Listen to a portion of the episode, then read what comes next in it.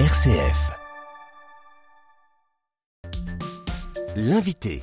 20 000 professionnels libéraux déjà séduits par ce programme depuis 2020.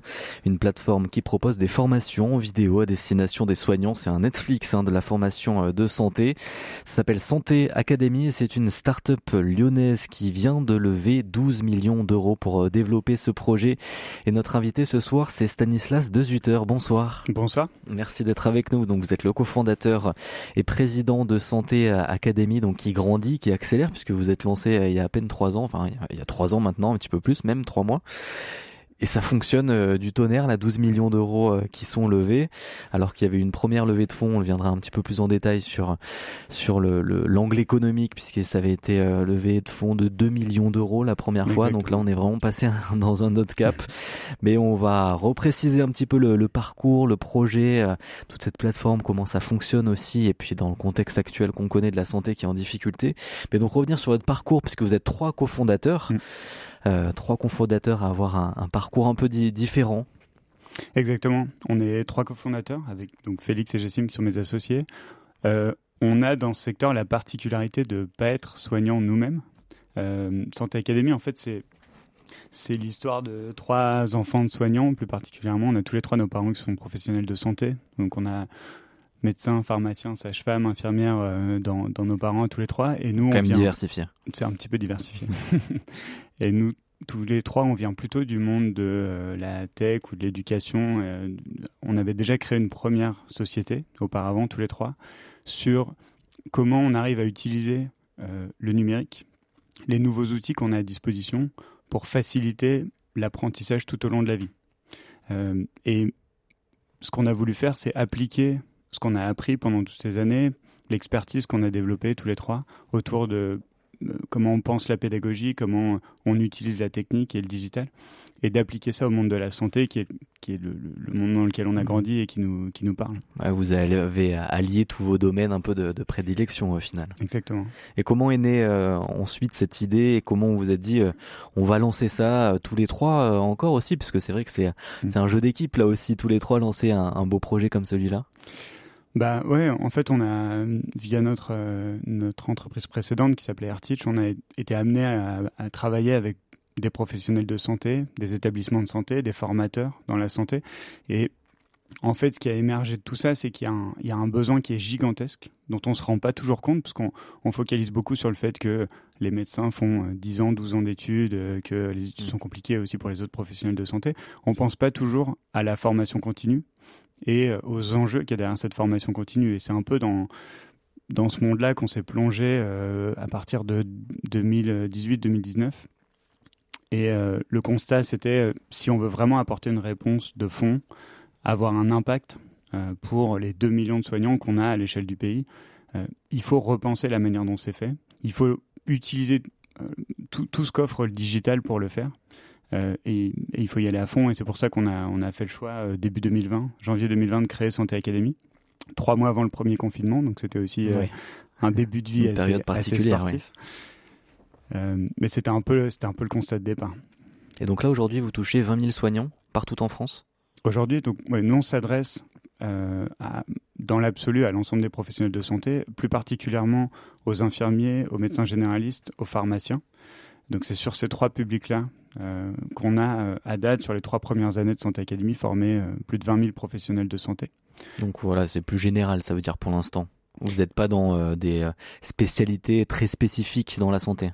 non, on va. En fait, l'enjeu c'est comment on permet, comment on aide en fait l'ensemble des professionnels de santé à se former le plus régulièrement possible, parce que il y a il y, a des enjeux pour simplement suivre l'évolution de la connaissance médicale, euh, mais surtout, euh, il y a des enjeux à, rester, euh, à pas devenir obsolète en fait, à, se maintenir à jour, alors que c'est des métiers qui sont transformés, qui ça va et ça va de plus en plus vite et, ça va être de pire en pire, mais enfin de pire en pire ou de mieux en mieux, ça dépend du, du contexte, mais en tout cas les enjeux pour rester à jour, ils sont de plus en plus prégnants. Euh, si on prend euh, l'exemple d'un infirmier ou d'une infirmière qui va au domicile des patients, euh, ce qu'on connaît tous hein, à travers nos, grands-parents souvent, où, on peut tous être touchés, il y a, il y a 15 ans, ce qu'on attendait de, cet infirmier, c'est surtout des soins de, suivi de ces patients âgés, c'est des plaies, des cicatrisations. Aujourd'hui, il faut faire du suivi de maladies chroniques. Aujourd'hui, si vous faites opérer à l'hôpital, vous allez revenir chez vous au bout de un jour ou deux. Et du coup, il faut faire euh, le suivi post-opératoire. C'est des soins qui sont beaucoup plus complexes. Et puis, euh, les personnes âgées, on va essayer de les laisser euh, à leur domicile le plus longtemps possible. et donc, pareil pour cet infirmier, c'est des soins qu'il faut, qu'il faut réapprendre ou qu'il faut apprendre, qui peuvent être nouveaux. et tout ça, c'est exacerbé par la pénurie de soignants qu'on connaît, dont on a parlé, qui fait qu'on délègue aussi les tâches de plus en plus de professionnels en professionnels. Donc c'est tout ça qu'il faut qu'il faut apprendre et pour lesquels il faut se former en continu. il y avait d'autres structures qui forment aussi ces professionnels là. Pourquoi vous euh, vous avez choisi euh, peut-être d'avoir quelque chose de différent et, de vous lancer? Bah, historiquement, la formation continue des professionnels de santé, ça se passe en physique. C'est le congrès auquel vont les médecins souvent, c'est de la formation en présentiel.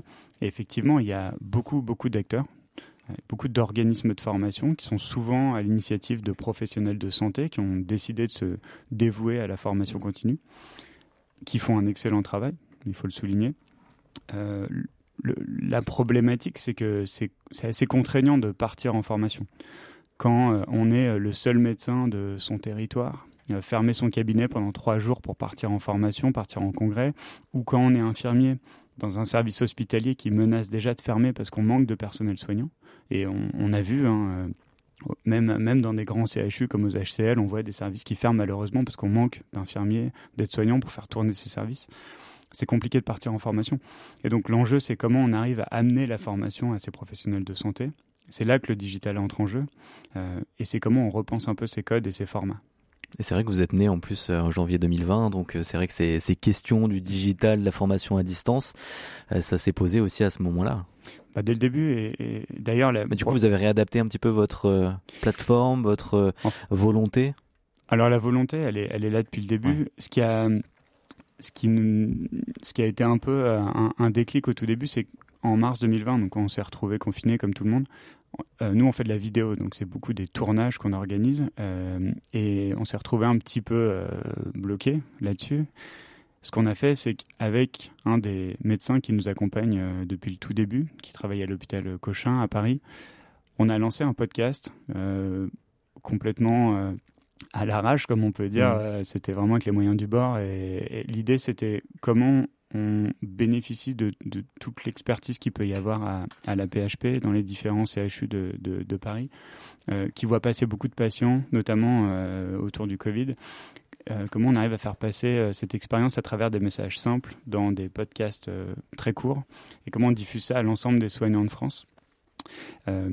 et en fait, ce, ce, podcast, la manière avec laquelle on interrogeait les professionnels de santé et la manière de transmettre sur des cas patients très courts, c'est ce qui nous a nourri aussi euh, dans la réflexion et, c'est aussi à partir de ça qu'on a fait évoluer notre, vision de la formation continue. Voilà, comment ça, ça fonctionne ensuite cette plateforme, comment fonctionnent toutes ces formations euh, en continu et puis les projets à venir, parce qu'il y a de beaux projets à, faire avec ces 12 millions d'euros que vous avez euh, levés. Hein, Stanislas Dezuter, donc cofondateur et donc président de Santé Académie, eh bien on le découvre dans quelques minutes, juste après le journal régional. Vous restez avec nous.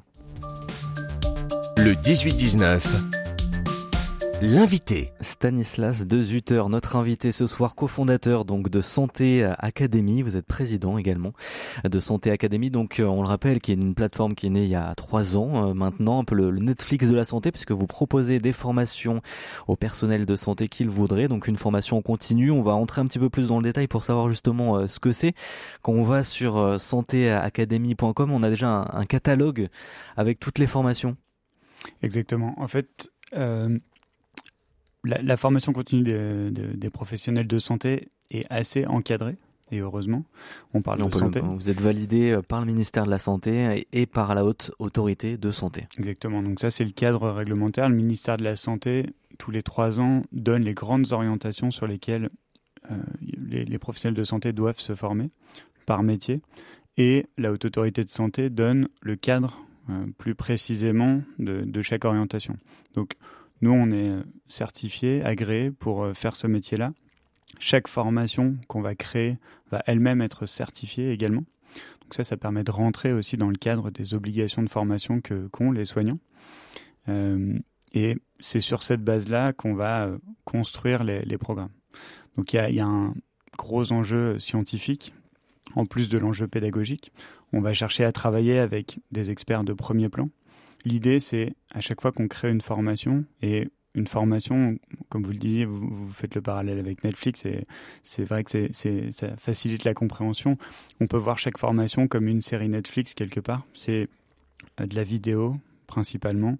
Euh, c'est en Avec des épisodes de 10 à 15 minutes, Exactement. des choses comme ça. Exactement. Donc une, une, formation, au total, elle va durer euh, entre 5 et 7 heures de vidéo, mais qui sont découpées en épisodes de 15 à 20 minutes. L'idée, c'est que ce soit très facile pour le soignant d'avoir accès, malgré un agenda qui est très compliqué, très chargé, euh, des contraintes logistiques, euh, etc. En prenant son petit déjeuner le matin. Euh, ça peut être en prenant son petit déjeuner. le soir. ouais, ou typiquement, ça va être un médecin généraliste, il fait des gros horaires, mm. mais malheureusement, il a des, des, des, gens qui viennent pas en consultation, des consultations qui s'annulent pour différentes raisons. Une consultation qui s'annule, c'est 15 minutes euh, qui sont là devant lui et sur lesquelles il peut se former. Et souvent, c'est les retours qu'on a de ces médecins, euh, et c'est pareil pour les infirmiers et pour les pharmaciens, c'est en fait, j'ai des temps libres qui viennent que je peux pas anticiper. Je vais me former sur ces temps libres. Et comment ça fonctionne ensuite quand on veut s'y mettre euh, Voilà, quel est le prix aussi à, payer euh, euh, Comment c'est accompagné aussi peut-être par l'État pour tous ces professionnels de santé? En gros, il y a des budgets de formation qui sont sacralisés. Donc, quand on exerce en libéral, le médecin généraliste qui est dans son cabinet, l'infirmier qui va au domicile des patients, il y a un budget qui est sacralisé par le ministère de la Santé, qui est à la main de chaque professionnel de santé. Si on exerce à l'hôpital, en clinique, c'est l'établissement qui gère ce budget. Dans tous les cas, il y a un budget qui est là pour s'assurer que chaque professionnel de santé peut avoir accès à de la formation continue. Euh, et c'est dans ce cadre-là, qu'en étant agréé, on, mm. va avoir accès à ces budgets-là. En gros, les formations qu'on a sont certifiantes et donc sont éligibles à ces, à ces financements. Et du coup, qui sont les formateurs sur les vidéos? C'est alors c'est pas des gens qui sont salariés chez nous. Hein. Nous, on va, on a fait le choix de tout internaliser. On pourrait y revenir, sauf l'expertise évidemment, puisque si on veut créer la formation de référence, il faut aller chercher les experts de référence. Un expert de référence ça va dépendre des sujets, mais sur euh, une pathologie, euh, l'endométriose, euh, l'hypertension artérielle, peu importe, on va chercher des, des, professeurs hospitaliers souvent qui gèrent des grands services dans des grands CHU. Donc des personnes qui pourraient intervenir en conférence par exemple, dans des congrès. C'est typiquement les mm. gens qu'on va retrouver dans les congrès, c'est mm. les gens qui enseignent à la fac. c'est les gens qui, qui, enseignent au sein de leurs hôpitaux aussi. Et on va créer autour d'eux une équipe pédagogique. Donc on va croiser les regards. L'idée c'est pas seulement d'avoir euh, le mm. grand professeur hospitalier. C'est pas juste une interview. C'est pas juste une interview, mais c'est aussi d'avoir le regard d'un médecin de terrain, d'avoir euh, le regard d'un spécialiste qui peut travailler dans un autre type de structure, d'avoir le regard d'une sage-femme si c'est un, sujet comme l'endométriose par exemple. Euh, et et d'avoir tous ces regards qui viennent se croiser dans la formation. Euh, et c'est un peu la richesse qu'on essaye d'amener. Ces gens-là, on n'y aurait jamais accès dans une formation en présentiel parce qu'ils n'ont pas le temps de faire le tour de France pour aller former l'ensemble des médecins. Mmh. Et donc euh, voilà, quel est le, ce rapport-là aussi que vous avez justement avec ces, ces soignants et quels sont les besoins qu'ils vous font remonter? Euh, bah les, les plus bah gros besoins peut-être en ce moment aussi. Ouais, bah, si on parle des, des, euh, des infirmiers. Euh, il y a énormément d'enjeux autour des maladies chroniques. C'est euh, c'est quelque chose qui, qui, explose vraiment, on en parle beaucoup, mais concrètement, ça veut dire que les patients qu'on va suivre à leur domicile ont des nouveaux types de soins, des nouvelles attentes, c'est des soins plus lourds aussi, donc il y a beaucoup d'enjeux de ce côté-là. Vous avez un exemple? Il y en a, il y en a beaucoup. Je sais pas, le diabète, c'est un, un, cas un peu classique. c'est, comment on va gérer. Il y a, des patients euh, diabétiques de type 1, de type 2, c'est pas les mêmes soins, mmh. c'est pas les mêmes enjeux. Il y a des allers-retours euh, à l'hôpital. Il faut, il faut être capable de faire ce suivi-là. Si euh, si on parle des pharmaciens, il y a eu une grosse vague nouvelle pour eux. La vaccination. exactement, après la vaccination. Covid. Mmh. Donc jusqu'à 2019, les pharmaciens n'avaient pas le droit de vacciner. À partir de 2019, ils ont eu le droit petit à petit, et puis à partir mmh. de 2020, ça a explosé avec le Covid qui est arrivé. Euh, et maintenant, ils représentent 90% de la vaccination euh, du Covid. et depuis, ils ont eu l'autorisation de vacciner sur à peu près l'ensemble des, de, enfin tous les types de vaccins en gros. Donc ça a vraiment changé leur mission profonde. Et, et si on parle des, des médecins généralistes, là l'enjeu c'est vraiment le manque de spécialistes qu'on a sur le territoire. Donc il y, a des, il y a des départements entiers où on trouve plus de, de, gynécologues, où on trouve plus de pédiatres, où on trouve plus de dermatologues. Donc, quand il y a un besoin de ce côté-là, euh, je suis euh, une jeune femme, euh, je tombe enceinte, j'ai besoin de faire un suivi de grossesse, bah, c'est le médecin généraliste qui va devoir l'assurer. Et quand j'arrive au bout et que j'ai un petit nourrisson, je dois aussi le faire suivre. C'est le médecin généraliste qui va faire ça parce qu'en fait, il n'y a, pas de spécialiste autour de chez moi. Et, ce médecin généraliste, il a besoin de se former à tout ça et, à, se mettre à jour. Et donc il y a un vrai problème aussi euh, aujourd'hui en France, c'est le manque de soignants euh, dans les dans tous les centres de, de santé, mais aussi euh, dans les zones rurales avec des problèmes de manque de médecins généralistes, de, de soignants de, de, famille. Mais on a eu les chiffres hein, d'ailleurs cette semaine, 42 000 projets de, recrutement en Auvergne-Rhône-Alpes hein, dans le secteur de, la santé. Et c'est d'ailleurs le deuxième secteur où il y a le plus de difficultés à recruter juste derrière la construction. Est-ce que ça peut être une solution aussi par rapport à ça, santé académique est-ce que vous y avez pensé aussi? Oui, alors ça, il y a un lien euh, sous plusieurs aspects. C'est déjà, alors l'exemple que je vous donnais pour euh, pour les médecins, hein, c'est euh, ben, il y a une pénurie de soignants de fait. Il faut assurer ces soins-là d'une manière ou d'une autre. On va former des professionnels de santé pour être capable de, pallier au manque de confrères, de spécialistes ou autres. Le deuxième, c'est l'exemple des pharmaciens, c'est-à-dire on va déporter, euh, on n'avait pas assez de médecins pour vacciner tout le monde, euh, les centres de vaccination étaient saturés, on déporte cette mission sur euh, une autre profession, et donc il faut former cette profession à cette nouvelle mission. Et puis, dans le cadre des, centres hospitaliers, tous les centres, les établissements de santé qui emploient des, des professionnels de santé, pour eux, être capable de déployer de la formation de qualité, et de le faire régulièrement, c'est aussi un outil d'attractivité pour euh, ces professionnels de santé. On sait que c'est très très compliqué de recruter euh, des infirmiers, des aides-soignants, des médecins. Euh, être capable de leur dire qu'on va les, les aider dans leur développement, les former, etc., c'est un vrai outil qui, qui va aider à, les faire venir. Ça règle pas le problème de la pénurie des soignants. À la fin, il faut plus de soignants, il faut de meilleures conditions aussi pour ces soignants. Mais, Mais... une volonté d'attirer peut-être des nouveaux aussi euh, à, à, travers ces vidéos, des nouveaux soignants. Alors nous, on est aujourd'hui, on est dans la formation continue, oui. donc on va pas créer des soignants. Peut-être que ça viendra un jour. Euh, en tout cas, si on peut donner envie à des gens de partir dans ces carrières, euh, ce serait un, un, énorme bénéfice. Mais disons que c'est, ça, ça c'est le rôle plutôt des, des, instituts de formation et de la faculté de médecine. Et donc euh, chez Santé Académie, vous aviez fait une première levée de fonds de 2 millions d'euros et donc là une toute nouvelle levée de fonds avec 12 millions d'euros. On passe vraiment dans, dans un nouveau cap. Quels sont les, les projets que vous voulez mettre en place avec ces 12 millions d'euros puisque c'est une importante somme quand même? Oui, oui, c'est, une somme importante. Le... Bon après, quand on me regarde des enjeux, c'est ça, ça nuance un petit peu. On a formé 20 000 de professionnels de santé, vous l'avez dit.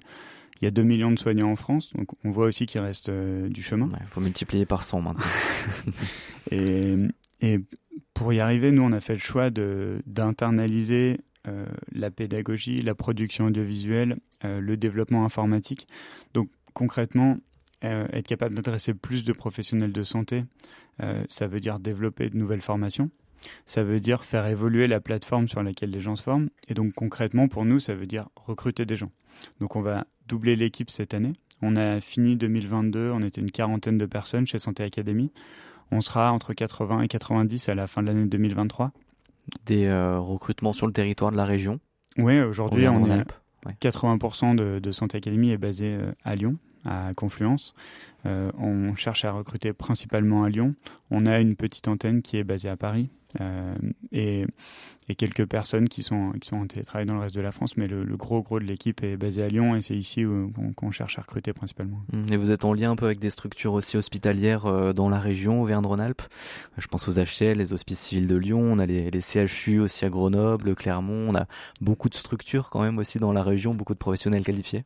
Ouais, on commence. Donc jusqu'à présent, on formait principalement des, des, professionnels de ville, donc des libéraux, médecins généralistes dans son cabinet, euh, etc. Aujourd'hui, de plus en plus, on forme des gens dans des hôpitaux et dans des cliniques. Un des tout premiers hôpitaux avec qui on a travaillé, c'est le centre hospitalier de Privas en Ardèche. Euh, c'est une petite fierté, ça s'est fait de manière euh, un peu, un peu fortuite, mm. mais on est content que ce soit un établissement de la région. Euh, et, oui, on a, on a deux types de liens avec ces établissements. On forme des gens chez eux, euh, on les aide à le faire. Hmm. Et aussi, on a des experts qui viennent de, de, ces établissements et avec qui on conçoit euh, ces formations. Merci beaucoup Stanislas Dezuter d'avoir été avec nous, donc le cofondateur de Santé Académie. Merci beaucoup. Merci beaucoup à vous.